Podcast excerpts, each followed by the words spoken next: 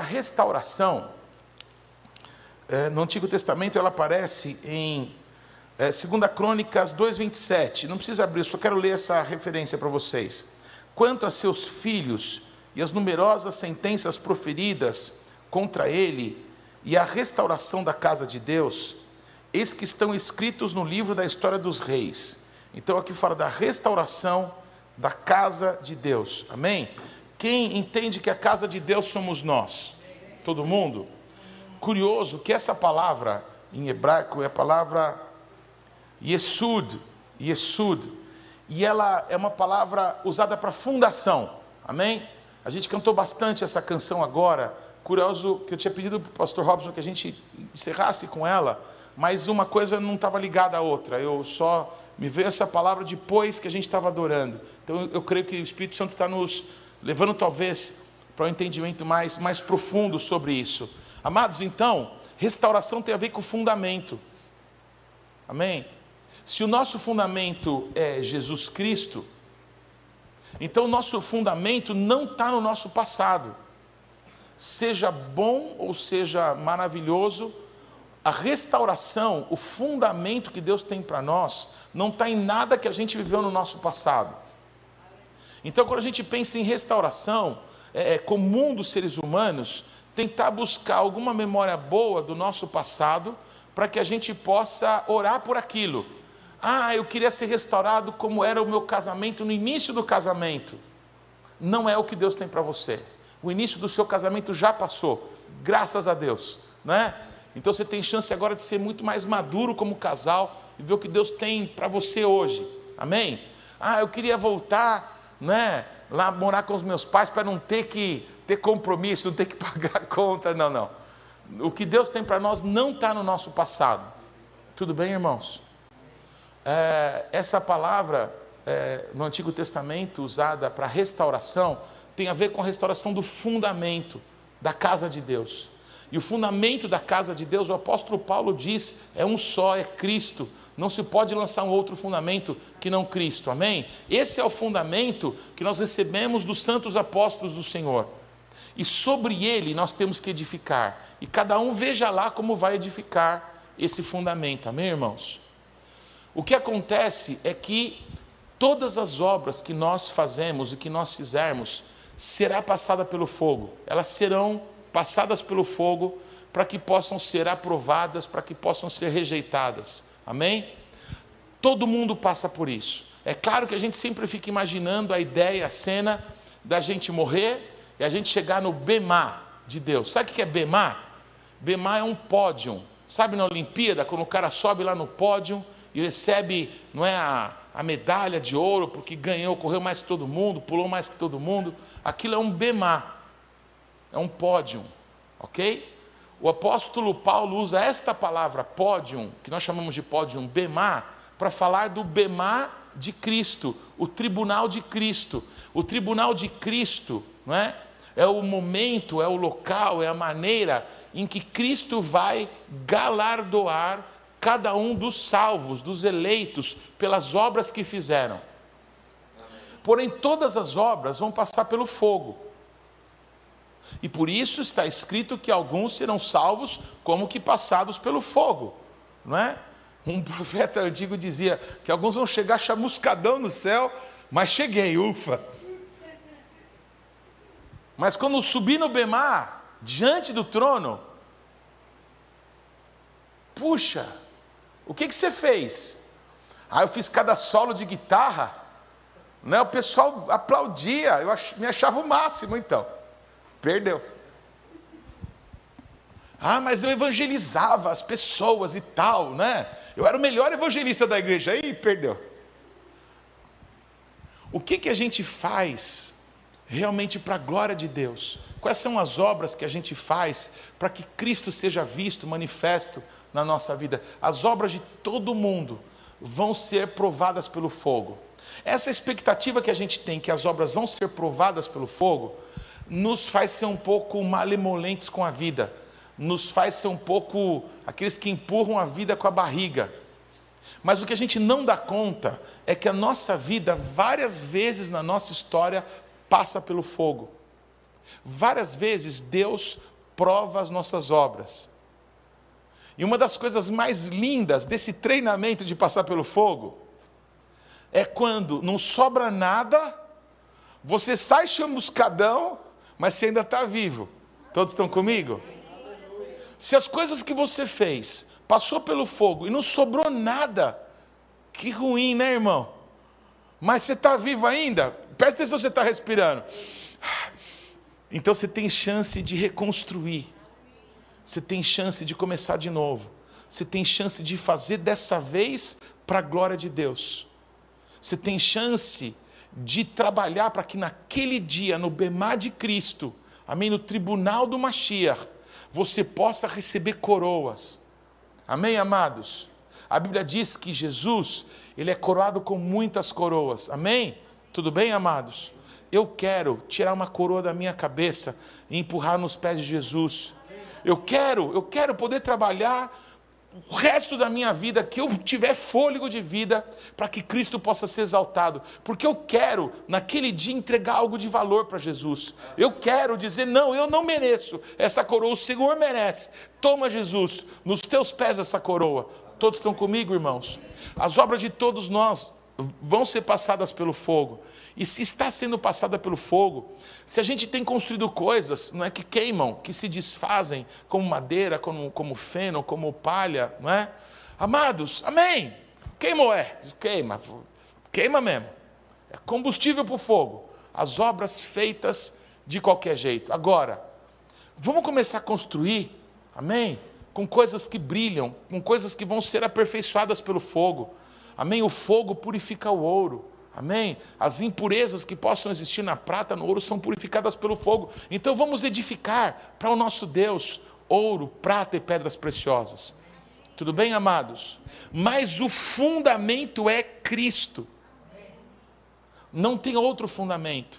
Para que a gente possa ser restaurado, para que a gente possa ver uma restauração da casa de Deus, da casa de Deus que somos nós, amém? Nós somos cristãos, pequenos cristos, amém? Nós somos a casa de Deus. Mas nós somos cristãos, nós somos pequenos cristos, nós somos o corpo de Cristo, Cristo em nós, esperança de glória. Então, na proporção Paulo, eu posso trabalhar para que no nome de Jesus Cristo seja edificado em mim.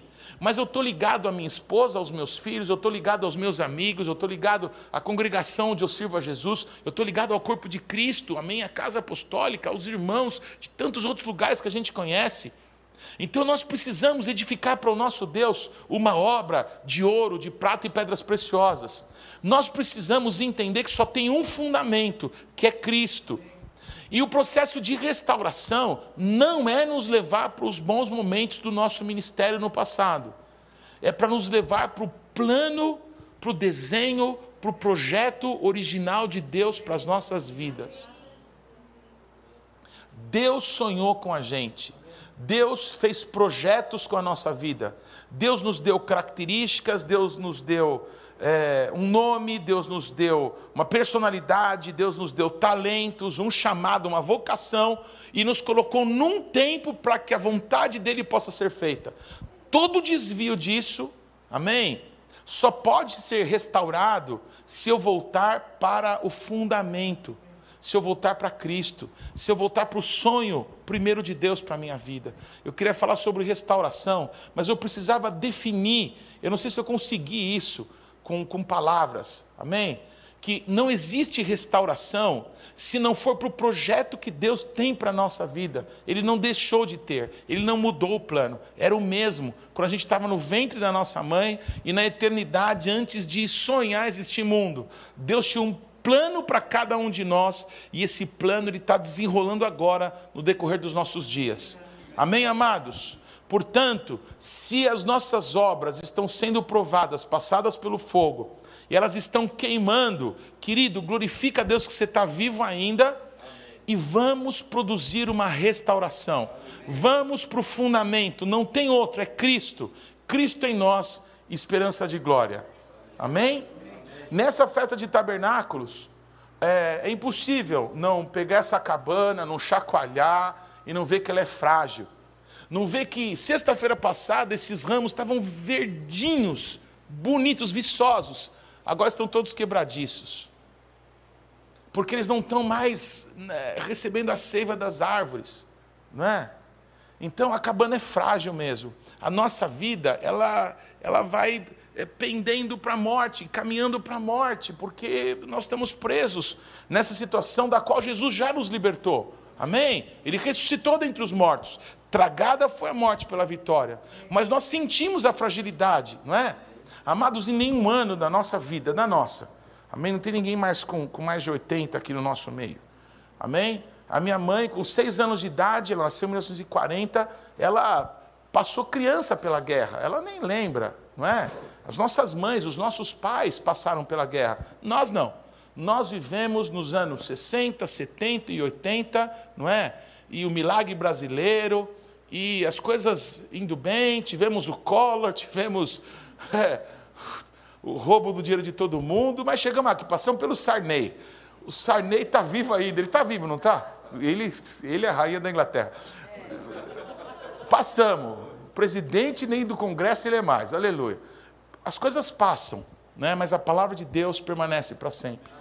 A restauração que Deus tem para nós está no plano de Deus para a nossa vida. Deus, qual era o teu plano mesmo? Onde o Senhor queria me incluir mesmo? Quem que eu sou mesmo em Jesus? Qual é o meu nome mesmo? Qual é a minha origem mesmo? Por que, que eu sei fazer essas coisas? Por que, que eu tenho essas características? Por que, que Deus me plantou nesse lugar? Por que, que eu falo essa língua? Esse quebra-cabeças, ele fica mais fácil quando você tem convicção do plano de Deus para a sua vida. Você pega todas as peças que você tem e você começa a armar com convicção que o nosso Deus tem mais interesse em nos usar do que a gente tem interesse em ser usado por Ele. Então as peças que estão faltando Ele vai dar. Mas não dá para fazer do quebra-cabeça o que a gente quer. A gente tem que montar segundo o desenho principal que foi estabelecido por Jesus. Então, essa é a base daquilo que eu queria ministrar nessa noite, e para isso eu vou usar então o texto de Esdras, no capítulo 3. Amém? Curiosamente, na noite de é, Yom Teruah, já faz aí 18, 20 dias já, ah, pouco menos que isso, eu ministrei esse mesmo texto, e eu também falei sobre restauração, mas eu queria me aprofundar nesse nosso encontro da Casa Apostólica, nesse primeiro dia da gente juntos aqui. Queria que essa palavra ficasse gravada. Queria que a gente meditasse, amém? De que a restauração que Deus tem para nós está em Cristo. Deus não errou com a gente. Deus colocou a gente para um propósito. Mas o tempo da gente aqui a gente não sabe. A cada dia que uma, uma pessoa amada nossa, amém? Está sendo recolhida, e a gente fala: meu Deus, esse irmão, essa irmã, essa pessoa, aquele lá, meu Deus. Eu não estou falando de pessoas que não conhecem a Jesus, estou falando de irmãos nossos que estavam sendo usados por Deus poderosamente. Quer dizer, o tempo deles acabou. Eles não tinham dimensão que o tempo era tão curto. Há quanto tempo você começou o seu ministério? Quantos anos você já tem de ministério? Amados, abruptamente, alguns amados estão sendo chamados, o tempo deles acabou. As obras que eles fizeram vão para o bemar de Deus, de Cristo. E lá, passando pelo fogo, ou vai brilhar e vão ser, receber galardão, ou vai queimar e eles vão ser salvos. Amém? Como que passados pelo fogo. A gente precisa despertar. Nós precisamos de um avivamento. E o espírito do avivamento já mora dentro de nós. Não está longe, está perto. Amém? Então Deus se derrama aqui, mas eu estou aí. Eu moro em você, que é mais perto do que dentro do seu coração. Então deixa eu tomar conta da sua vida, deixa eu ser o cabeça da tua história, deixa eu te conduzir para aquilo que Cristo tem para você. Esdras 3:1, eu vou ler até o 6, está escrito assim: Enchegado ou enchegando o sétimo mês, e estando os filhos de Israel já nas cidades, ajuntou-se o povo como um só homem em Jerusalém. Levantou-se Jesua, filho de Josadaque, e os seus irmãos, sacerdotes, e Zorobabel, filho de Salatiel, e os seus irmãos, e edificaram o altar do Deus de Israel, para sobre ele oferecerem holocaustos, como está escrito na lei de Moisés, homem de Deus. Firmaram o altar sobre as suas bases, e ainda que estavam sobre o terror dos povos de outras terras, ofereceram sobre ele holocaustos ao Senhor, de manhã e à tarde. Celebraram a festa dos tabernáculos, como está escrito, e ofereceram holocaustos diários, segundo o número ordenado para cada dia e depois disso, o holocausto contínuo e os sacrifícios das festas da lua nova e de todas as festas fixas do Senhor, como também os dos que traziam ofertas voluntárias ao Senhor. Desde o primeiro dia do sétimo mês, começaram a oferecer holocaustos ao Senhor, porém, ainda não estavam postos os fundamentos da casa do Senhor. Amém, amados? Glória a Jesus. A gente leu esse texto justamente, não é? é? no primeiro dia do sétimo mês, que é o dia das trombetas, né? o dia de Yom Teruah. Mas esse texto nos chamou muito a atenção pra, por conta do, do que ela fala desse momento. Eu estou abrindo aqui Esdras 3 na minha Bíblia, para poder continuar lançando um pouquinho mais de fundamento, amém? Sobre o teu coração é, um processo de restauração nos faz voltar para Deus. Um processo de restauração tem a ver aonde que a gente abandonou a Deus, onde a gente deu as costas para Deus, onde a gente não percebeu o risco de Deus, o traçado, que quem aprendeu a ler e escrever, e lembra que os nossos pais, por exemplo, num R, faziam bem fininho de lápis preto, não é? E aí depois a gente passava por cima, né? Para que a gente pudesse fazer é, a letra certa ou escrever o nome certo. Acho que todos passaram por isso. O nosso Deus tem feito esse tracejar. Só que às vezes a gente não presta atenção para onde foi o, o, risco de Deus, a gente risca para lá ou risca para cá e não fica bom. Para fazer certo, você tem que riscar onde Deus traçou, o plano que Deus tem para as nossas vidas. E aí, o que estava acontecendo é que eles tinham passado 70 anos no cativeiro. E o profeta Daniel, que com 16 anos, 14 anos talvez, foi para a Babilônia, ele viveu até quase 100 anos. E ele viu tudo o que aconteceu. Três reinos se levantaram e caíram, e o Daniel permaneceu, sendo usado por Deus, com valores firmes de Deus. O Daniel não se dobrou nem um pouquinho quando mocinho. Então a vida inteira ele não se dobrou nada. Tudo bem, amados? Se você já se dobrou um pouquinho quando você era mocinho, é depois você se dobrou bastante quando era mais velho, e você está prostrado, o nosso Deus é um Deus de restauração, mas você tem que voltar lá para trás. Amém? Perdão, eu falei errado. Você não tem que voltar lá para trás. Você tem que voltar lá para cima. Você tem que ser restaurado naquilo que Deus tem para a tua vida. Amém, amados? Você tem que se arrepender de ter se prostrado um pouquinho lá atrás. Pronto. O arrependimento lá atrás cabe bem. O Daniel, mocinho, foi com os amigos dele para a Babilônia e ofereceram um grande emprego para ele. Foi assim que eu conheci a profetisa Renata, ministrando sobre esse assunto. Ofereceram um emprego para o Daniel e para os amigos dele. Olha, o Deus de vocês não vale nada, né? Porque se ele valesse alguma coisa, ele tinha defendido a casa dele. Ele é tão fraco que o meu rei destruiu a casa dele e vocês não tiveram força para resistir. Então Deus de vocês não vale de nada. Para começar por aí. Como é que você chama Daniel? Que nome ridículo. O que quer dizer Daniel? Meu Deus é juiz? juiz de nada, né? Porque se fosse juiz bom, julgava a tua causa. Então vou mudar o teu nome. Não vai ser mais Daniel, vai ser Beltesazar. Baal é que é Deus. Então mudaram o nome de Daniel, mudaram o nome de Azarias, de Misael, de Azarias Misael e. Esqueci o nome do outro. Bem, eram nomes de todos, todos os nomes apontavam para Deus. Amém? Azarias, Misael e. Ei, nós estamos ruins, hein? Ananias, Misael e Azarias, Misael e Ananias. Acho que são esses três. Vamos ler a Bíblia. Mudaram os nomes deles para Sadraque, Mesaque e Abidinego, todos os nomes que lembram nomes de deuses da Babilônia. Os deuses de você, o Deus de vocês não serve para nada, então vamos mudar o nome de vocês. Olha, nós temos um emprego para vocês. Você imagina quanta fome o Daniel passou na vida dele. Imagina quanta dificuldade aquele menino passou, quanto medo. Ele conheceu o profeta Jeremias. Ele viu as coisas que o Jeremias falava, as coisas que ele escrevia. O Daniel sabia de uma profecia que aquele cativeiro ia acontecer. Não tinha nada que pudesse impedir aquele cativeiro. E que aquele cativeiro demoraria 70 anos. O jovenzinho Daniel sabia disso. Mas passou muita fome, muito medo, e agora, lá na Babilônia, a cidade mais linda e rica do mundo, ofereceram para eles um trabalho. Olha, vocês podem trabalhar no meu palácio, Nabucodonosor ofereceu. Vocês precisam só algumas coisinhas. Primeiro, esse nome ridículo a gente tira, esse nome que lembra esse deusinho de vocês arranca. Então, vocês recebem os nomes dos nossos deuses. E vocês vão conhecer a cultura do nosso povo, a cultura da Babilônia, dos caldeus. E vocês têm que falar aramaico, vocês têm que falar a língua da Babilônia. E vocês têm que comer na minha mesa. Se vocês fizerem isso, vocês estão com a carteira registrada. E vão ganhar bem, viu? O Satanás paga bem. Todos comigo, irmãos?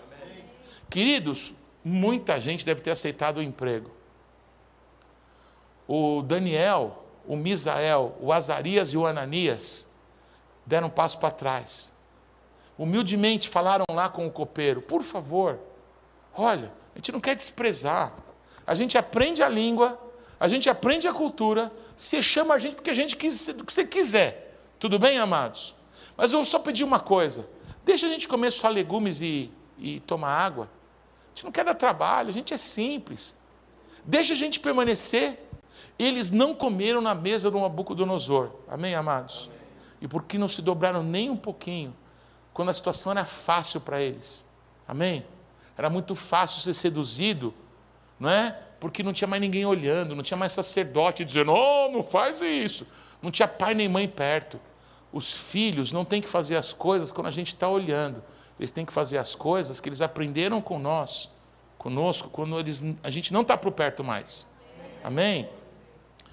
Eles, você sabe da história, eles correram mais dez vezes mais, eram mais sábios que todo mundo da Babilônia, porque eles não se dobraram nada. Pois Deus pegou esse Daniel e honrou ele a vida inteirinha. Amém, amados? Queridos, o Daniel, já velhinho, já tendo passado por três impérios, ele faz uma oração. Meu Deus, quando Daniel faz aquela oração, parece que é aperta um botão, é imediato. Ele faz a oração, Deus, quer saber de uma coisa? Nós pecamos contra o Senhor. Eu pequei, nossos pais pecaram, nossas autoridades pecaram, todo mundo pecou. A nós, Deus, cabe o coragem e vergonha, mas ao Senhor glória e honra ao teu nome. Amém? Aquilo que o rei Salomão pediu para Deus e que Deus respondeu, o Daniel fez. Se o meu povo, que é chamado pelo teu nome, se humilhar e orar e, e, e me buscar, não é? e se arrepender dos seus maus caminhos, então eu ouvirei dos céus, perdoarei os seus pecados e sararei a sua terra. Isso é uma resposta de Deus para o rei Salomão na inauguração da casa dele. Amém, amados? Muito bem, o Daniel faz essa oração lá na Babilônia, 70 anos depois, ele diz: Deus, o Senhor falou pela boca do profeta Jeremias que o, o cativeiro ia ser de 70 anos, e eu estou aqui ainda. Eu passei por todo esse período. A tua palavra tem que se cumprir, o Senhor é Deus. Amados, quando ele se humilha e pede perdão e se arrepende, amados, o nosso Deus quebra os grilhões. Tinha um profeta que era o Isaías, que profetizou sobre um homem chamado Ciro. Curiosamente, nos dias de, de, de Daniel, o Ciro reinava. E o que, que aconteceu? O Ciro acordou e falou: podem voltar para Israel. Levem aqui recursos, reconstruam a casa do Deus de vocês. Amados, o nome desse cara estava na profecia dos judeus, que estavam lá 70 anos. Eu não sei como é que foi esse processo. Se alguém chegou para o Ciro, seu, seu Ciro, o senhor sabia que seu nome está aqui nessa profecia? Eu não sei. Eu sei que a vontade de Deus se cumpriu. E o povo que dormiu cativo acordou livre. Amém. A restauração de Deus na nossa vida é algo sobrenatural. O kairós de Deus vai se dar na nossa vida quando talvez a gente não espere, mas ele está exatamente no tempo de Deus. Deus não se atrasa.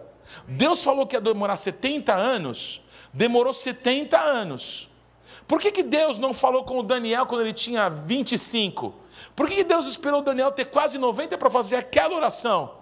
Porque as pessoas de Deus não ficam olhando as profecias para saber o que, que tem que fazer. As profecias anunciam as coisas que vão acontecer. Jesus Cristo não andava com as profecias e nem com a Torá para ver, deixa eu ver o que eu não posso fazer agora. Ou deixa eu ver o que eu tenho que cumprir agora. Ele não pediu água na cruz para que se cumprisse a profecia que iam dar vinagre para ele. Isso não aconteceu. Mas o rei Davi viu que Jesus crucificado ia pedir água e iam dar vinagre para ele. Tudo bem, amados? O que eu quero dizer é que Deus tem um tempo certo, e esse tempo fala do sobrenatural, é o que nós chamamos de é, kairos, amém? É o que nós chamamos de ed em hebraico, é o tempo da manifestação de Deus, é quando Deus entra no nosso tempo. Quando Deus entra no nosso tempo, é porque a vontade dele nos céus está se cumprindo. Isso é por causa do propósito dele no qual a gente se alinhou. A gente precisa se alinhar no propósito de Deus. Sabe por que, que a gente está vivo ainda? Porque Deus tem um propósito com a nossa vida. Sabe por que outras pessoas melhores do que nós foram recolhidas? Eu não sei. Porque o tempo de Deus na vida deles passou. E agora Deus tem um tempo para nós. Talvez alguns aqui caibam ensinar para outros que vão correr com essa palavra, que vão correr para esse tempo. Mas, amados, o tempo de Deus é esse. Amém? Nós precisamos nos alinhar com a vontade dos céus. Venha o teu reino, Pai, e seja feita a tua vontade nessa terra, como a tua vontade é feita nos céus. Quando o Cairós de Deus se manifesta, quando o Ed de Deus se manifesta na nossa vida, a palavra para festas em hebraico é Moed. O tempo específico, o local de encontro específico, é uma santa convocação atende a santa convocação. Quem quer, amém? Mas quando a gente entende que Deus tem tempos, épocas e locais marcados para que Ele se manifeste, as pessoas que se alinham, que se acostumam a se alinhar, como judeus que crescem treinando, que dia de festa eu tenho que ir. Porque se Yeshua morreu na Páscoa, se o Espírito veio em Pentecostes, eu não perco mais nenhuma festa. Deu para entender? Que Deus vai treinando o seu povo, Deus está treinando a gente. Deus está treinando a gente para o propósito dele. O que aconteceu é que o Ciro liberou e o povo voltou. E quando o povo volta, a casa de Deus estava em ruínas. Lembra que eu falei lá em Crônicas, né? Que a palavra de restauração tem a ver com fundamento. Qual é o fundamento? Amém? De Deus nas nossas vidas. É Cristo. Amém? Mas é na nossa vida pessoal o nosso coração, o nosso espírito. Todo mundo tem espírito, amém? amém. Cachorro não tem, gato não tem, né? animais não têm. Os seres humanos, feitos à imagem e semelhança de Deus, receberam o sopro de vida. Nós temos o espírito, mas sem Deus, o nosso espírito está morto por causa dos pecados e delitos. Com Cristo, nosso espírito está vivo. Amém, Amém amados? Pois é a primeira coisa que Deus faz quando a gente começa um processo de restauração é o nosso coração queimar de novo para Jesus. Gente, é batatinha. Vê na sua igreja quem adora e quem não adora.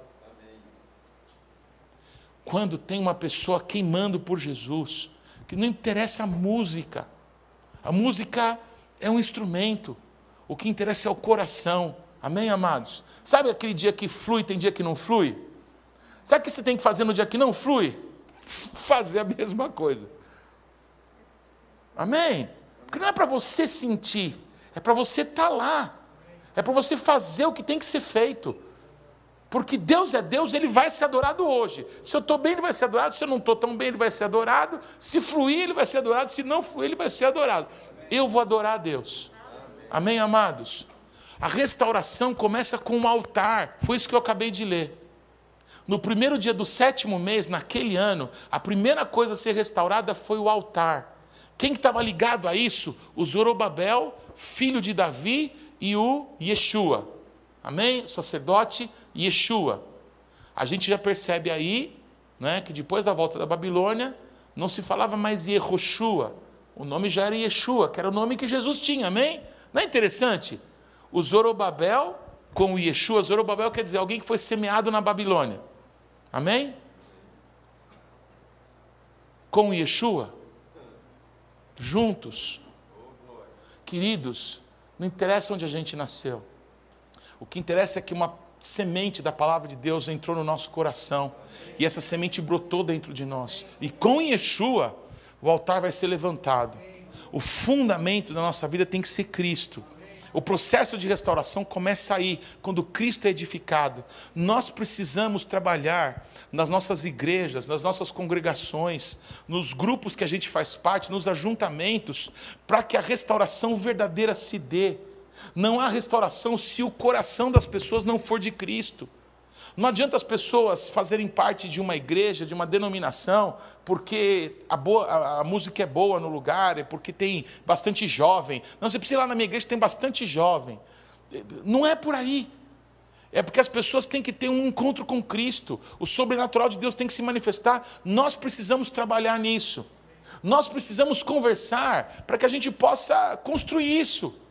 O que, que a gente está fazendo de errado, que a gente não está conseguindo ver o altar do coração das pessoas queimar por Jesus. Nós precisamos trabalhar nesse aspecto, amém, amados? Para que a gente possa, não só na nossa vida, mas nas congregações que a gente faz parte, para que nessa nação brasileira Deus possa ser exaltado. A restauração começa no fundamento, o fundamento é Cristo. Se o coração não está queimando para Deus, amados, tem alguma coisa muito errada. Ah, mas nós somos mais que não sei quantos por cento de evangélicos. O crime está diminuindo? O analfabetismo está diminuindo? A violência está abaixando? Não é? As pessoas estão sendo mais gentis, mais amorosas. O nível do aborto tem abaixado. O nível, os níveis que mostram que uma sociedade está indo à ruína estão mudando no Brasil. Então não adianta ter alguma coisa no altar da, da Igreja de Cristo no Brasil. Não é que está errado. Então para onde que a gente precisa ir? para o fundamento que é Cristo. Com meia dúzia que a gente muda o mundo, se Cristo estiver com a gente, a gente muda. Ou mais do que isso, a gente faz parte dessa mudança. Ou você acha que aquilo que a gente está falando aqui é para meia dúzia que Deus está falando? Não, Deus está usando pessoas em todos os lugares do mundo para falar as mesmas verdades, mas nós precisamos pegar elas para a nossa vida.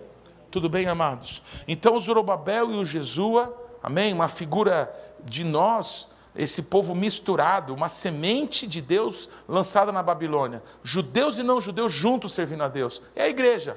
Amém? Com quem? Com Yeshua. Yeshua e a igreja, dois povos, Deus fez um, juntos levantam um altar para o nosso Deus. Isso é lindo demais. Lindo demais. Amém, amados? Hoje, acho que vocês viram né, na, na chamada ontem, a gente teria hoje à noite, agora às nove horas já passou, um momento de oração com o pessoal lá da Embaixada Cristã de Jerusalém, é, num turno de oração que eles estão fazendo das nações da terra. E aí erraram no horário e pediram para a gente fazer às quatro horas da tarde. Então eu fiquei responsável por orar por Israel. Amém, amados? Eu vou orar é, para que Deus prospere mais tecnologicamente Israel. Que Deus prospere. Mas eu vou orar para que haja um avivamento para que os judeus que creem em Jesus possam se levantar como uma lâmpada acesa naquela nação. Amém, amados? Para que os judeus que estão nas nações possam voltar para casa, porque Deus falou que aquela é a casa deles. Amém, amados? Queridos, o nosso Deus está promovendo uma restauração, mas quando a gente fala de restauração, a gente tem que ir para o fundamento, e o fundamento não pode ser outro, tem que ser Cristo. Tudo bem, irmãos? Queridos, na festa de tabernáculos, não é? Então, eles começaram então a lançar as bases, lançaram as bases então do templo, na festa de tabernáculos. Esse momento é um momento de restauração.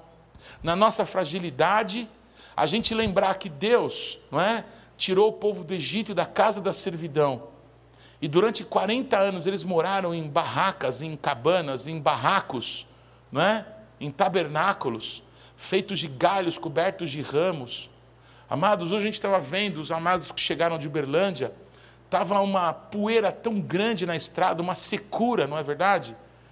É, no começo do ano passado, né, pastora Simone? O, no começo desse ano, o Jonas e o Michael pegaram uma tempestade de areia.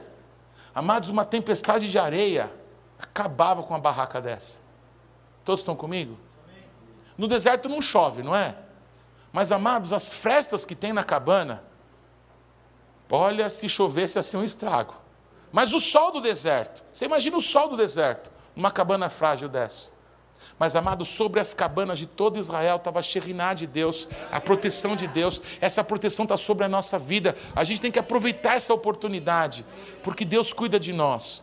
Nessa fragilidade, amados, esse templo, essa casa de Deus restaurada, não foi como uma casa construída por Salomão. O Davi, que fez grandes conquistas, deixou muito ouro, muita prata, muita pedra preciosa, muita madeira. Davam as coisas para Davi por interesse, porque Davi era um grande rei. Então os comerciantes lá de Tiro, de Sidom, vinham e traziam quilos de, de, de cedro do Líbano não é? Então Davi deixa para casa, para a obra da casa de Deus, muito recurso.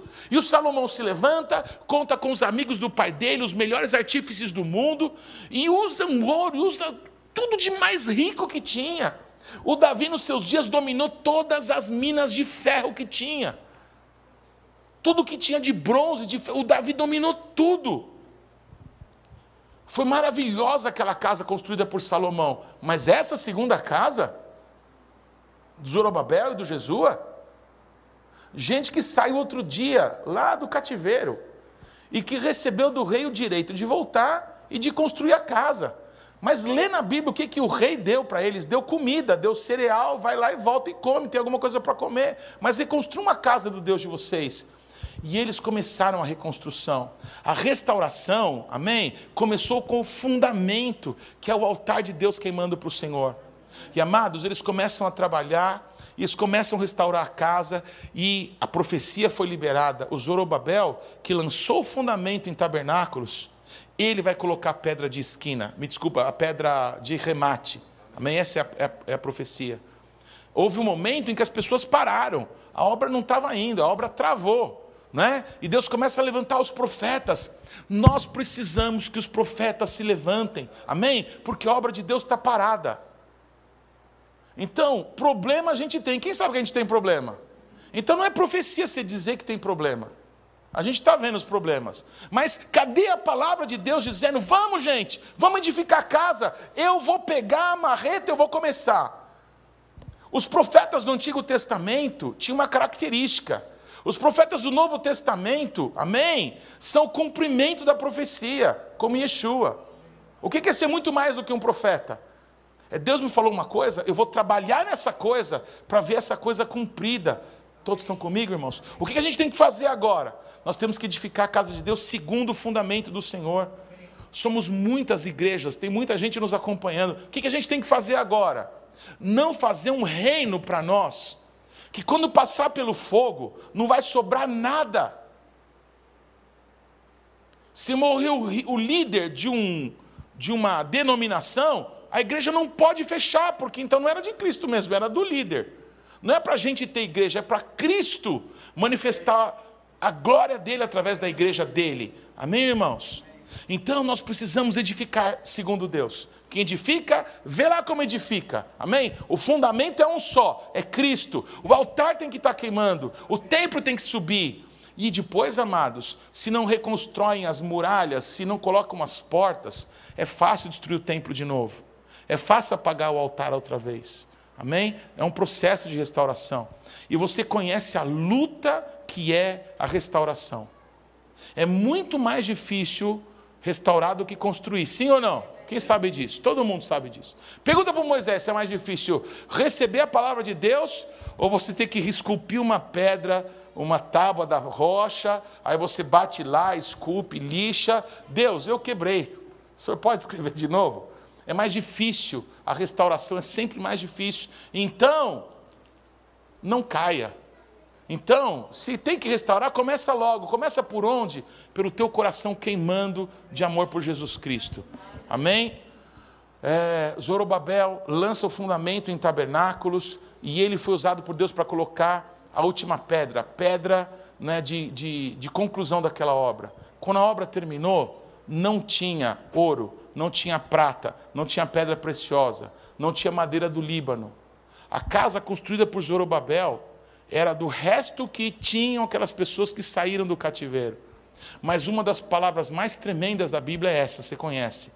A glória desta última casa será maior que da primeira. Amém, amados? a gente não vai conseguir ser como a igreja de Jerusalém, como a igreja de Antioquia. A gente não vai conseguir. Nós precisamos ser a igreja que Cristo tem para nós hoje, nesse tempo.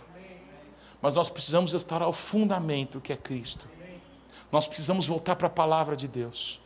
Queridos, uma das pessoas usadas por Deus nessa restauração é Esdras. Amém? Deus usou Zorobabel, inquestionavelmente uma das maiores figuras apostólicas do Antigo Testamento. Deus usou Jesus, uma figura pastoral. Deus usou, não é, o Esdras, uma figura de um mestre. Deus usou profetas, não é como Ageu, como Zacarias, como Malaquias. Deus usou Neemias, você pode chamar ele de apóstolo, de evangelista. Eu sei que ele fez uma bagunça lá e terminar a obra. Amém? Glória a Jesus. Uma coisa é certa: o prumo, amém? Estava na mão de Zorobabel. E o Zorobabel, um descendente de Davi, o responsável ali pela obra, foi percebendo que nunca Deus vai fazer tudo com uma pessoa só. Pessoas vão ser levantadas para estar conosco, para que a obra de Deus possa ser cumprida. Nós precisamos de ajuda, todos nós precisamos. Amém? Nós precisamos de pessoas que façam o seu trabalho. Pastor, o que eu tenho que fazer agora? Eu não sei, eu estava pensando o que eu tenho que fazer agora. Eu estava buscando direção, eu estava orando para aquilo que eu tenho que fazer agora. Mas e você mesmo? Você tem que buscar de Deus o que você tem que fazer agora. E você tem que fazer. Não pergunta para o pastor se tem que apagar a luz ou deixar a luz é, acesa. A luz precisa ser apagada? Apaga. A luz precisa ser acesa? Acenda.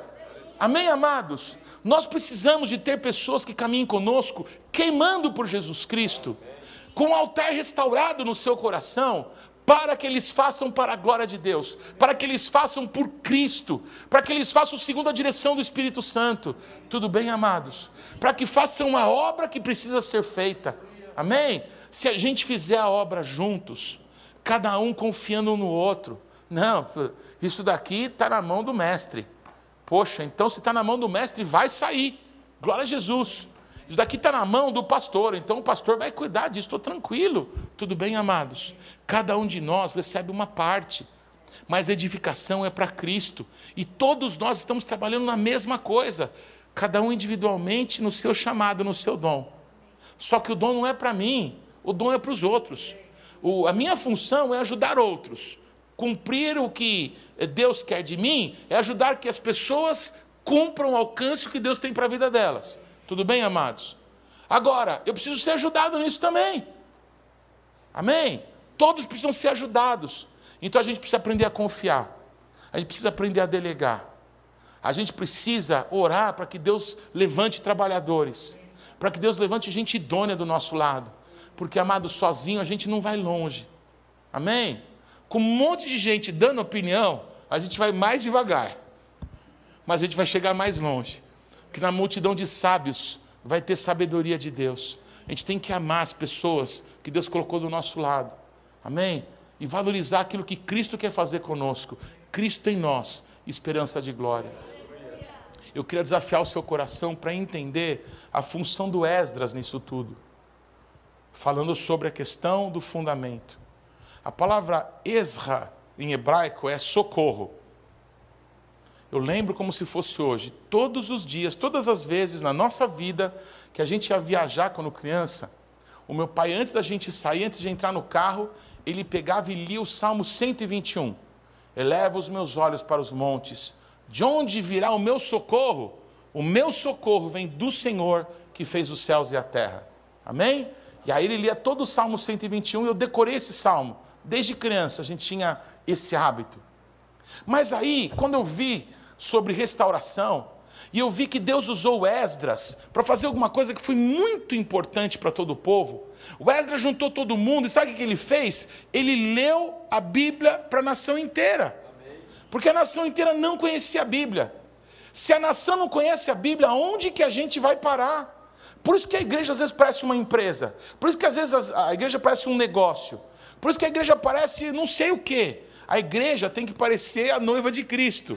Amém? Uma árvore que se estende para o outro lado do, do muro. A igreja tem que parecer com a noiva do cordeiro. A igreja tem que parecer com o que mais? Com as ovelhas do Senhor, o aprisco do Senhor.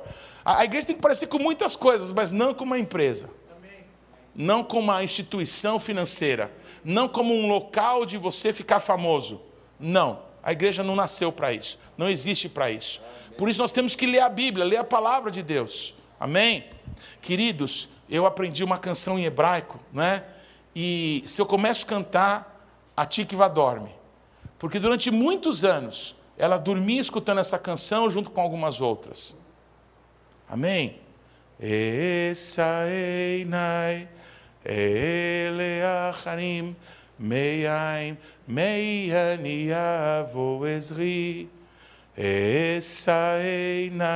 meyaniavo ezri. Esaeinai, eleacharim, meyaim, meyaniavo ezri. Ezri. Mein Hashem Ose Shamayim Ve'acharetz Eleva os meus olhos para os montes. De onde virá Esri? De onde virá o meu Esdras? O meu Esdras, Esri, Mein Hashem, o meu socorro, o meu Esdras, vem do Eterno, o Criador, o Sechamai, o Criador dos céus e da terra. Amém? Quem que é o meu Esdras? Quem que é a palavra de Deus que se fez carne e habitou entre nós? O nosso socorro veio do Senhor, que fez os céus e a terra. Nós precisamos voltar para a Bíblia, não como um livro histórico, mas como a revelação de Deus para nós, agora, nesse tempo. Todos estão comigo, irmãos? Acreditem em mim, o pastor Robson cantava do construir, não é? E aí me veio essa palavra. Se você vai construir, vê lá como você constrói, hein? Porque o fundamento é um é Cristo. E o jeito que você construir em cima vai ser passado pelo fogo. Não é? Se você construiu com ouro, prata, pedras preciosas, vai brilhar mais, legal. Agora, se você construiu com palha, feno e madeira, vai queimar. E se queimou e você chamuscadão ficou, glorifica a Deus. Não é para morrer, não é para ficar com vergonha. Ai, mas eu comecei, deu tudo errado. Você está vivo? Se arrepende. O fundamento é Cristo. Tudo que não é feito no fundamento que é Cristo vai ser abalado, não vai sobrar nada. Acabou! Tudo que o fundamento é Cristo e que a gente edificar sobre esse fundamento vai ser passado pelo fogo. Se queimar, queimou. O que, que eu fiz de errado? Eu vou procurar fazer certo agora. Quantos sabem a diferença de Caim para Davi. O Caim errou e o Davi errou igualzinho. O Caim queria atrair a presença de Deus, que desejo nobre, e o Davi igual, que desejo nobre. O Caim pegou umas ofertas, pôs lá no altar e falou: Ai Deus, para você, pega aí. Deus não gostou disso. O Caim não se preocupou com Deus. O Caim queria os benefícios que o relacionamento com Deus podia trazer. Meu pai falou que não era demais, hein? Que não precisava trabalhar, suar para dar esses frutos aqui. Era só pegar da árvore. Todos comigo? Ó oh, Deus, pega esse presente aqui para você. Fala comigo, Deus. Você sabe que o Abel foi diferente, não é? O Abel se importou com Deus. Se importou com o que, com o que Deus queria não com aquilo que trouxesse benefício para ele. O Davi foi igualzinho. Ele queria a presença de Deus perto dele. É! Morreu os filhos do sacerdote por algo muito parecido com isso, viu? O Icabode, a glória se foi por algo muito perto do que aconteceu com Davi colocaram no melhor carro de boi zero quilômetros que tinha a arca. Mas Deus não disse na sua palavra que a glória dele tem que vir em carro de boi. O que nos falta é a palavra de Deus. Para que a gente saiba diferenciar o que é o fundamento que é Cristo e o que, que não é nada, porque não vai permanecer, vai ser abalado. O que a gente fundar em Cristo vai permanecer para sempre. Então o Davi, não é? Ficou chateado porque Usar pôs a mão e morreu fulminado. Mas não é para ficar triste, é para você se arrepender. Por causa de você, uma pessoa morreu. porque você não buscou fundamento, porque você não quis ser restaurado segundo o padrão eterno, porque você só quis a arca para que você pudesse ficar feliz. Mas você não quis fazer segundo a vontade de Deus, uma pessoa morreu por tua causa.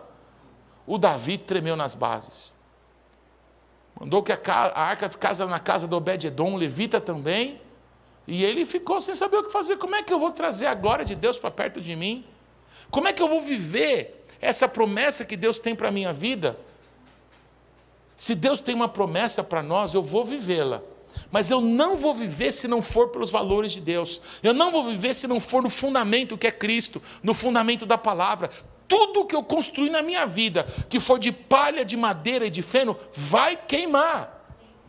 Amém? E que queime logo para a gente se dar conta que a gente ainda tem chance de construir alguma coisa de valor. Tudo bem, amados? Faz parte da misericórdia de Deus o fogo, amém? Que destrói tudo para que permaneça aquilo que brilha só. É, um, é, um, é uma boa prova para nós. Como é bom ser provado. Eu quero ser provado pelo fogo. Puri... Quer mesmo? purificado, a minha vida entrego a ti. Senhor, eis-me aqui. Isso é uma palavra profética. O nosso Deus está falando, Ele não está pedindo autorização para nós, Ele está passando a gente pelo fogo. Tem uns que vão querer passar pelo fogo, outros não. Todos vão passar pelo fogo. Mas se a gente entender que Deus quer melhorar a gente, nós vamos cantar essa canção. Eu quero ser provado pelo fogo, purificado, a minha vida entrego a ti. Senhor, eis-me aqui. Amém, amados? O fogo de Deus está provando. Amém? A vontade de Deus está se cumprindo. A restauração de Deus está se dando, mas Ele quer incluir a gente nisso. É claro que Deus está fazendo uma obra gloriosa no mundo inteiro, mas eu queria fazer parte disso. Amém? Eu me senti feliz de poder orar hoje. Amém? Sabe qual era o comando? É para a gente orar. Então não era para pregar, não era para eu ficar famoso. Amém? Aí me pediram, você pode tocar o chofar no início? Aí eu estava com o chofar. Aí não pediram para eu tocar o chofar. Eu não fiquei chateado. Eu simplesmente fiz o que era para fazer. Apóstolo Paulo, você pode orar? Eu orei. Vamos fazer com contentamento o que é para a gente fazer, sem dodói, sem, ai, mas eu não apareci, eu não saí na foto. Não é para a gente sair na foto, é para que Cristo seja glorificado. A minha vida entrego a ti. Senhor, eis-me aqui. A gente precisa voltar para o fundamento, para a palavra, saber o que, que Deus pensa. O Caim, amém? Ele conseguiu atrair a presença de Deus. Olha que demais isso. Ele fez tudo errado, mas Deus ama os filhos, amém? Então Deus corrige os filhos que ele ama. O Abel fez certinho, mas Deus não ouviu a voz dele. Isso é demais na Bíblia. O Abel que fez segundo a vontade de Deus não ouve a Deus. O que, que os dois irmãos queriam? Queriam a presença de Deus, queriam falar com Deus, ter comunicação com Deus. O Abel não conseguiu, mas o Caim conseguiu. Caim, meu filho, o que você fez não está bom. Faz uma coisa, faz direito. Se você fizer direito, eu vou receber. Mas cuidado, hein? O pecado já é a porta, te convém dominá-lo. Nos convém dominar essa maldade da gente querer Deus só pelos nossos próprios benefícios, para a gente ficar famoso. A gente tem que querer Deus pelo fundamento que é Cristo para que ele possa ser exaltado. Onde que a gente descobre como é que faz? Na Bíblia. O que, que o Davi fez? Onde que o Davi errou? No mesmo lugar que o Caim errou. Mas o que, que o Davi fez diferente do Caim? Ele parou. Ele foi consultar os sacerdotes, os levitas. Quem que eram os sacerdotes os levitas? Aqueles que detinham a palavra. Aqueles que eram responsáveis de geração em geração de contar o que Deus tinha falado, o que Deus tinha feito. Como que é para trazer a arca? Como, como que se faz com a presença e com a glória de Deus? Olha, rei, a glória de Deus tem que ser trazida no ombro dos adoradores. Deus falou isso, não é? Então você tem que pegar quatro sacerdotes purificados, colocarem a arca no ombro, não é? E conduzirem a arca. Sério? É isso? Então nós vamos fazer isso. Então todo mundo se purifica, se santifica.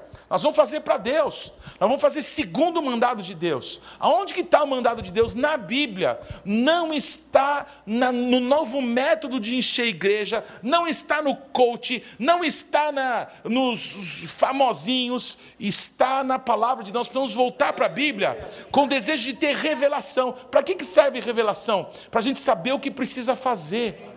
Para isso que serve revelação. Oh, descobrir a nova. Para quê?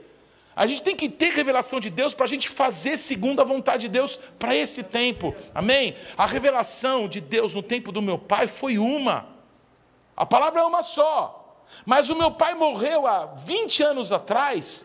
E ele não viveu nada desses 20 anos. Ele não viu as profecias se cumprindo diante dos nossos olhos. O meu pai não viu os judeus de novo servindo a Jesus Cristo. Ele não viu isso. O meu pai morreu sem ver isso. Eu estou vendo. Meu Deus! Nós temos condições então de pegar a Bíblia, ler de novo e ter revelação do que nós precisamos fazer agora nesse tempo. Amém?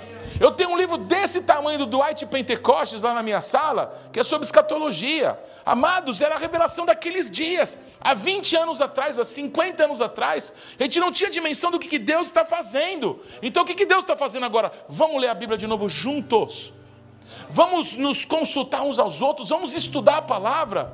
Amém, amados? Porque o nosso Deus tem o tempo certo, a hora certa, a maneira certa. Esri Meir Hashem. O meu socorro vem do Senhor que fez os céus e a terra. Amém? Quem que é o meu socorro? É a palavra de Deus revelada, aberta para nós. Amados, eu queria desafiar a gente, amém? A nos permitir uma restauração segundo a palavra, segundo o Espírito Santo. Sabe o que eu creio? Que Deus está nos juntando de novo para grandes coisas. Amém? grandes coisas.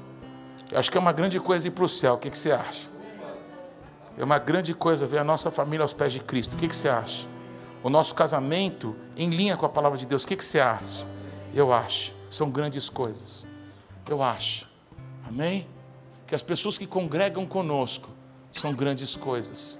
Nós podemos tocar as nações da terra? Pode ser. Amém? mas pode ser que Deus vai usar alguém que está caminhando conosco e que começou agora para fazer isso de uma forma muito mais fácil do que a gente. O que nos importa é saber o que a gente tem que fazer agora nesse processo de Deus. Amados, eu quero desafiar essa casa apostólica, quero desafiar os meus irmãos aqui da Bethlehem, eu quero desafiar o corpo de Cristo.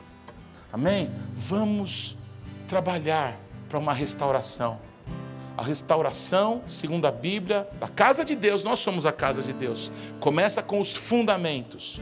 Amém? Vamos nos restaurar através da palavra de Deus. Os judeus têm um hábito, amém? Que eles têm desenvolvido por gerações. Todas as semanas eles leem um trecho da Torá. Todas as semanas. Os judeus que creem em Jesus, não é? A pastora Simone, o profeta Zé, além de lerem os trechos da Torá, que são comuns, né? leem também o trecho dos profetas, mas também leem trechos da, do Novo Testamento. Sem disciplina, sem organização, a gente não chega em lugar nenhum, sim ou não? A gente precisa ser disciplinado, a gente precisa valorizar o que tem mais valor. Amados, tem um monte de pastor que foi ungido sem nunca ter lido a Bíblia. O problema é que continuaram sem ler. E o final é trágico. Tudo bem, amados? Se fizemos obras de palha, de feno e de madeira, e o fogo passou e queimou, vamos edificar de novo, de uma forma que Cristo possa ser exaltado. Vamos trabalhar? Sabe o que nos resta? Trabalhar. Eu não sei até quando eu vou trabalhar, mas eu vou trabalhar. Nós precisamos trabalhar. Nós precisamos trabalhar cuidando de gente. Ministério é gente, ministério é cuidar de vida, ministério é falar a palavra da verdade para as pessoas. Ministério, amém, é ajudar as pessoas nas suas dores, nas suas feridas, nos seus traumas, para que elas saibam que tem cura. A cura é Jesus Cristo. Jesus é a cura. Eles vão conseguir viver de uma forma diferente depois de ter uma experiência com Cristo. A Bíblia nos dá tantos exemplos disso. O que nós precisamos Cristo, Cristo em nós, esperança de glória. Nós vamos ensinar a palavra de Deus. Amém, amados? Deus vai levantar pessoas que vão tomar iniciativa para ensinar a palavra de Deus. Amém, amados? Isso não pode ficar sobre a responsabilidade de um. de alguém, de ninguém. A obra é de Cristo. Amém, amados? Então Cristo vai levantar os seus. Então eu quero estar nesse lugar aqui, ó, para ver Deus levantar os seus. Amém? Eu estou já há tantos anos mais velho. Eu posso trabalhar, talvez com menos intensidade, mas com mais qualidade agora. Eu vou trabalhar, eu vou me gastar o que me resta para servir a Jesus Cristo. Amém, amados? E Cristo vai ser glorificado.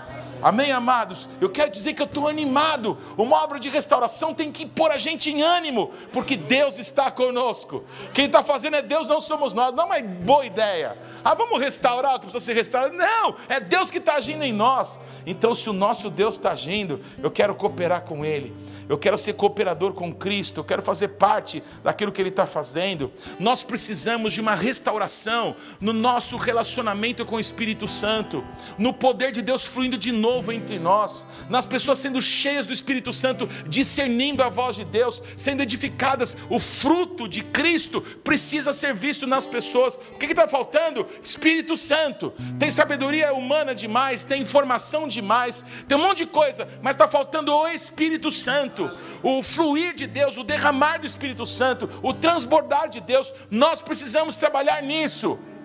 Amém, amados? Nós precisamos trabalhar na restauração da adoração. Quantos veem nos seus próprios ministérios lutas no ministério de adoração? É só nós aqui. É no mundo inteiro, sabe por quê? Porque é isso que nós damos para Deus, a honra e a glória que Ele merece. Então tem luta, precisamos trabalhar, a igreja precisa adorar. A igreja, amém? Somos todos nós. Tem algumas pessoas talentosas no nosso meio que sabem tocar, sabem cantar maravilhosamente, isso é lindo, mas é a igreja que tem que adorar. Nós precisamos trabalhar com essa consciência. A igreja precisa dançar. A igreja precisa se mover, precisa se apresentar diante dele. Então a gente não precisa ter mais alguns bailarinos para ficar bonito, a coreografia e as fotos. Não! A igreja de Cristo precisa se mover diante dele. Nós precisamos atrair o nosso noivo para vir buscar a gente. Eu preciso buscar. Eu não aguento mais. Eu estou apaixonado. Eu vou pegar para mim. Pai, posso ir? Posso ir agora? A gente precisa fazer com que Cristo, amém, amados? Amém? Deseje a nossa presença. Amém? E para isso a gente precisa se dedicar a esse trabalho. Repete comigo: há um trabalho a ser feito. Irmãos, ministério é trabalho. É diaconia. Ministério, a tradução de ministério é diaconia. Nós temos um trabalho. Pastor tem um trabalho a ser feito. Mestre tem um trabalho a ser feito. Pastor tem um trabalho. Evangelista tem um trabalho a ser feito. Quem não trabalha não vai viver o que Deus tem para nós. Nós precisamos trabalhar na restauração do amor por Cristo, voltar às primeiras obras. Amém? Eu quero encerrar com isso.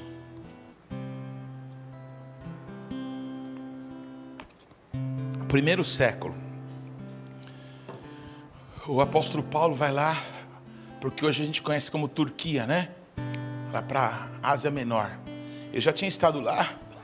Deus não deixa ele ficar. Deus manda ele para a Europa. Ele tenta pregar lá na Ásia e Deus, o Espírito, resiste ao Paulo. Fala, não, você não vai pregar aqui. E aí ele tem um sonho e vê um europeu, um macedônio, dizendo: passa para cá e nos ajuda. Aí o Paulo entra na Europa e vai pregar lá. E passa o ministério dele lá. Mas depois ele volta para Éfeso. Vocês conhecem essa história? Quando ele chega em Éfeso, ele vê o ninho das cobras, ele vê o templo de Diana, ele vê a adoração profana, ele vê que o ninho das cobras do Império Romano estava ali. Então o que o apóstolo Paulo faz? Ele finge que não é com ele, dá mais uma volta, faz um voto de nazireado e entra em Éfeso. Ele entrou para arrebentar agora. Amém? Ele entra e pergunta especificamente: quem aqui já é cheio do Espírito Santo? E as pessoas respondem: desculpa, a gente nem sabe o que é isso. Batizado no Espírito Santo. A gente conhece o batismo de João, o batismo de arrependimento.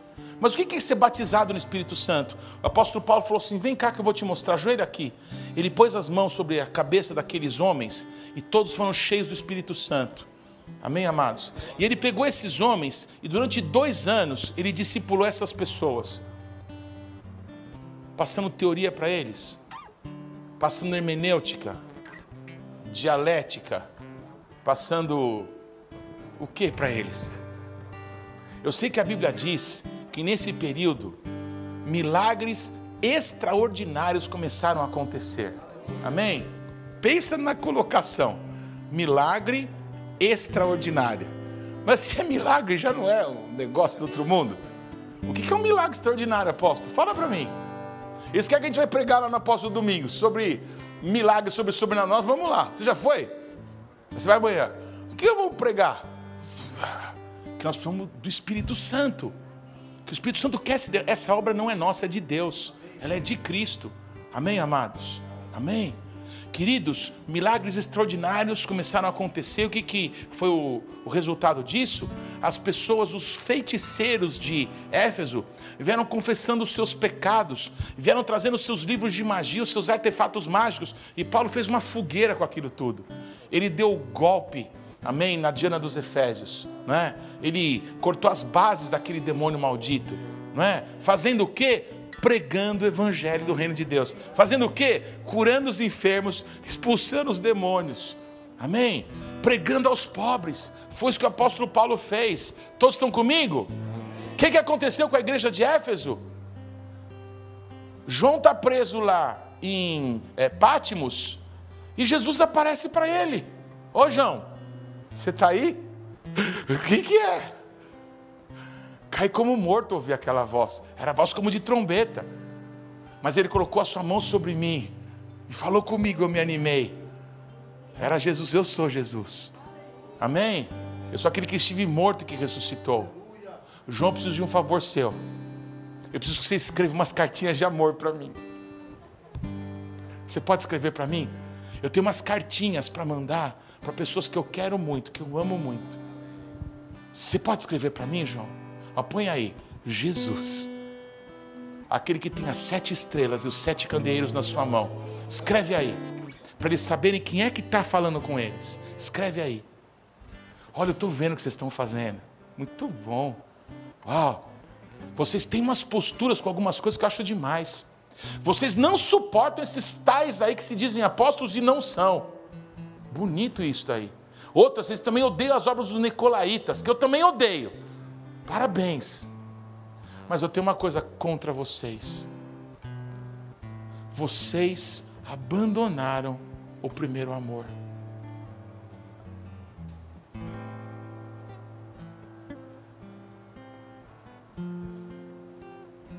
Parece que todas as obras, quando abandonaram o primeiro amor, se transformaram então talvez em obras de palha, de não, veja as suas obras. Jesus valorizou as obras todas. Mas eu tenho uma coisa: vocês esqueceram o primeiro amor de vocês. Qual que é o antídoto para isso? Qual que é a solução que Jesus dá para isso? Preste atenção, irmãos. Voltem às primeiras obras. Quais eram as primeiras obras que se deu em Éfeso? As primeiras obras que se deu em Éfeso foram as obras que Jesus mandou os discípulos dele fazerem. Jesus manda os doze, amém? E depois, Lucas 9, eles voltam só fazendo atrapalhada, sim ou não? Já leu Lucas 9? Lê Lucas 9, você vai dar muita risada.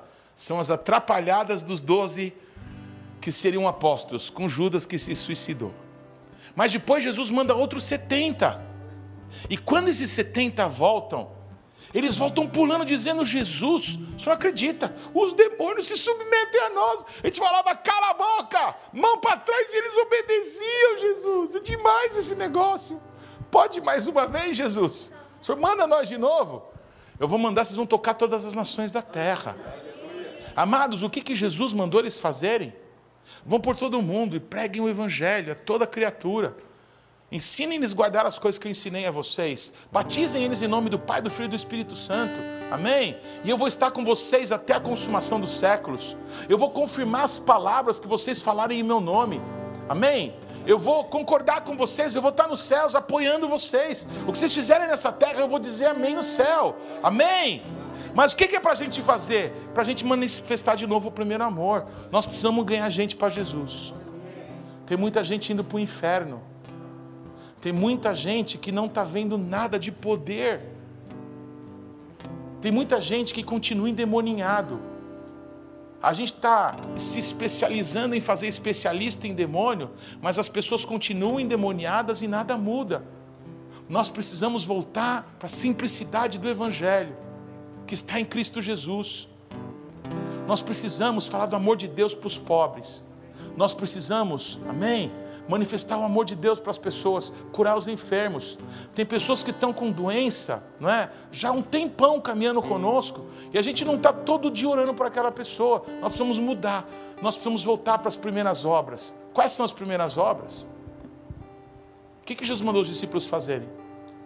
Éfeso, uma coisa eu tenho contra você. Você abandonou o primeiro amor. Tá bom, Jesus, me perdoa, mas o que, que eu faço? Volta para as primeiras obras. Volta como é que você começou. Você queria muito conhecer minha palavra. Você queria muito do meu poder. Para você fazer alguma coisa para mim. Senão você fica gordão de conhecimento, gordão de unção e nada muda. Nós precisamos gastar os nossos dias com gente, cuidar de pessoas, ver as pessoas libertas dos demônios. Um tempo de guerra espiritual está diante de nós nós precisamos dizer: chega, diabo. O diabo está com muita graça, sem graça. Nós precisamos dizer: basta. Essas vidas vão ficar com Jesus Cristo. Nós precisamos oferecer resistência a Satanás. Nós precisamos curar as pessoas que estão enfermas. Nós precisamos voltar para o Evangelho do Reino de Deus. Como que faz isso, Jesus? Vamos ler de novo? Vamos orar? Vamos buscar Espírito Santo outra vez? Vamos buscar um avivamento a começar da nossa vida, para que as pessoas que caminham conosco possam ser avivadas também.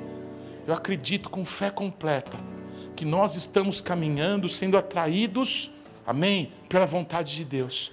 Vem para cá, pisa aqui, olha isso daqui. A glória dessa última casa vai ser maior do que da primeira. Naquela primeira casa gloriosa, tudo bem, os sacerdotes não conseguiram entrar quando Deus inaugurou a casa. Mas dessa última casa, irmãos, Jesus entrava lá todo dia. Jesus andava no meio deles, Jesus ensinava as pessoas. Jesus curava as pessoas lá naquela casa. Todos os dias ele estava lá. Desde 12 anos de idade, ele ia lá e ficava falando da Bíblia, tocava as pessoas, ensinava. As pessoas não se deram conta. Talvez aquele ancião, não é? Quando chegou uma mulher chamada Miriam, com um bebezinho no colo, ele perguntou: Qual que é o nome desse bebê? Aí responderam para ele: É Yeshua. Yeshua. Senhor, o Senhor pode recolher o teu servo, porque os meus olhos viram a tua salvação. Amados, a glória maior da segunda casa é Yeshua. Yeshua, ele veio nesse mundo, amém? E ele voltou para o céu ele viu o Espírito Santo, amém, amados? As primeiras chuvas caíram quando Deus disse que as primeiras chuvas tinham que cair. O apóstolo Pedro, cheio do Espírito Santo, pregou uma palavra e três mil homens se converteram as últimas chuvas estão para cair. Eu já ouço o ruído de grande chuva. Se não quiser acreditar, você não precisa acreditar. Mas, amados, não estava previsto cair a chuva que caiu ontem à noite aqui. Essa refrescada aqui é Deus na nossa vida. Mas eu quero que você saiba, amém? Que eu tenho declarado esta palavra, eu tenho ouvido o ruído de grande chuva. Um grande derramar de Deus está vindo sobre nós. Em nome de Jesus, em nome de Jesus, eu creio, eu creio, pastor Tiago, que você vai voltar para a tua cidade e os milagres vão se manifestar através da tua vida. Eu creio, pastora Érica, o seu ministério é de poder em nome de Jesus. Eu creio, eu creio em nome de Jesus que Uberlândia, o intelectualismo daquela cidade vai ter que se dobrar, apóstolo Sandro, diante do poder do Espírito Santo, através da vida de vocês, da casa de vocês. Eu declaro em nome de Jesus nessa santa convocação. Amém ouçam o que o Espírito Santo diz às igrejas. Apóstolo Simão Bunga, amém? Que o Senhor te use na nossa nação e que o Brasil se transforme numa base, porque eu te vejo pregando em muitas nações da terra. Aquilo que parecia em parte vai ficar mais claro a partir desse tempo, apóstolo. Deus precisava alinhar a sua vida com o seu matrimônio, com algumas coisas, porque o tempo de sair correndo, como Felipe, amém? Para falar para grandes multidões e para uma vida dentro de um avião, o Senhor coloca diante de você.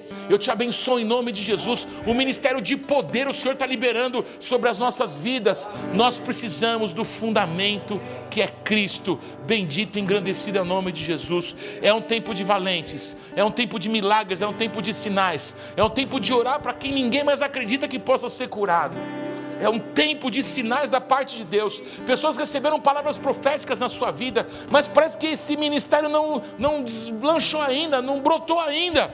Mas eu quero declarar que quando a gente se encontra com o Kairos de Deus, com o Ed de Deus, quando a gente está no Moedim, quando a gente está no tempo específico de Deus, no lugar específico de Deus, quando a gente se encontra com a vontade de Deus, não flui por nossa causa, flui por causa da vontade dEle, é o tempo dEle, é a manifestação dEle, Ele nos atraiu para um tempo, para que a vontade dEle pudesse ser feita. Então, em nome de Jesus, levante em fé e diga: Deus é comigo, essa palavra é para mim. Você está na tua casa nos assistindo levanta na tua casa e começa a orar em nome de Jesus, porque nós nos encontramos com o tempo de Deus.